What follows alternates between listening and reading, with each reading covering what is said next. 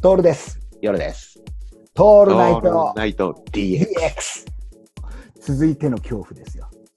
じゃあ、恐怖の、なんだっけ。訳あり商品。商品ね。訳あり商品来ちゃいます。あの、あるじゃないですか。訳あり商品、ね。訳あり商品ってありますよ。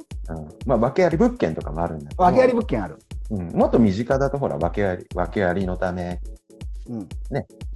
かなり安くしますよね。あーあなってるるあるあるあったりするじゃないですか。だうん。あの、品質には全く問題ないんですけども、うんいいやつだよね。そうそうそうそいうう。のはありますね。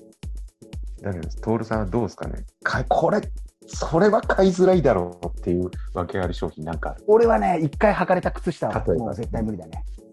靴下、靴下を一回履いちゃったので、訳ありなので、無料ですみたいな 言われそれは絶対嫌だ。うそう。人の履いたそういうやつそういうやつ俺も嫌だね靴下はな。俺は。それは訳がありすぎるもん。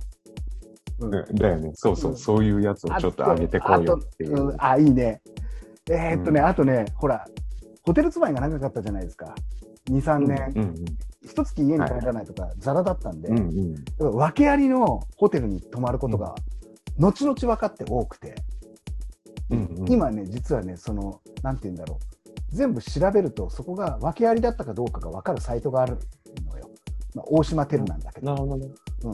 うん、うん見ていくと、何件もう何十件と泊まってるのを一個一個チェックはしてるんだけど最近あったのがうん名古屋のあのよく泊まっていたホテルが訳ありだったね、無理心中したっつって書いてあってうんうわーそうなんだ。書いてあるんだねあ。ーうん書いてあったそこのサイトにねああだからこのホテルあーサイトにねだったんだうんサイサイトにってあったねこれはもう絶対ない、どね。うん、夜さんはそれは嫌だ訳あり訳あり恐怖の訳ありいや俺が考えたのはね、はい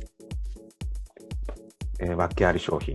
はい牡蠣生食用。牡蠣生食用おおえ ちょっと牡買い蠣づらくね。オイスターでしょなオイスター、オイスター。オイスターかっこ生食用。生食用だけど、うん、だけど訳あり商品。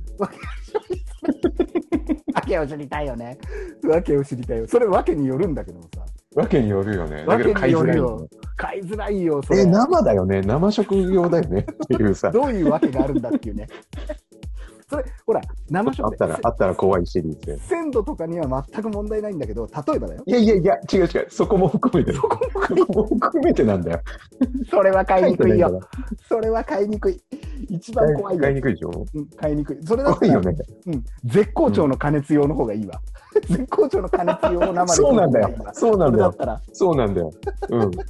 それだったらね、あれ、ねなんかあるんだよね。えあの多分俺今連想したのはオイスター訳あり商品っていうのは、うん。よくあるカニの訳あり商品とかだとカニの形になってないとかさ、足あーあと身が入ってない可能性とか、そういうやそうつだそうよそうね。そうそうそうう。んうんうん。で味に味には全く問題ありませんっていうさ、カニの、あの足が折れてるとか、そうだね。うん、いうのであるあると見て、見てわかる、見てわかるよね。わかるやつ。だからカキもカキの殻が割れちゃってると、本当は殻付きの殻付きのカいキや、が割訳あれてりなだい。った割れてない。割 れてない。やつで生食用のやつで訳あるってどういうわけか知ってえだよか。らほら、輸送になんか問題あったんじゃねえかなとか、こういろいろ勘ぐっちゃうじゃん。怖いなね。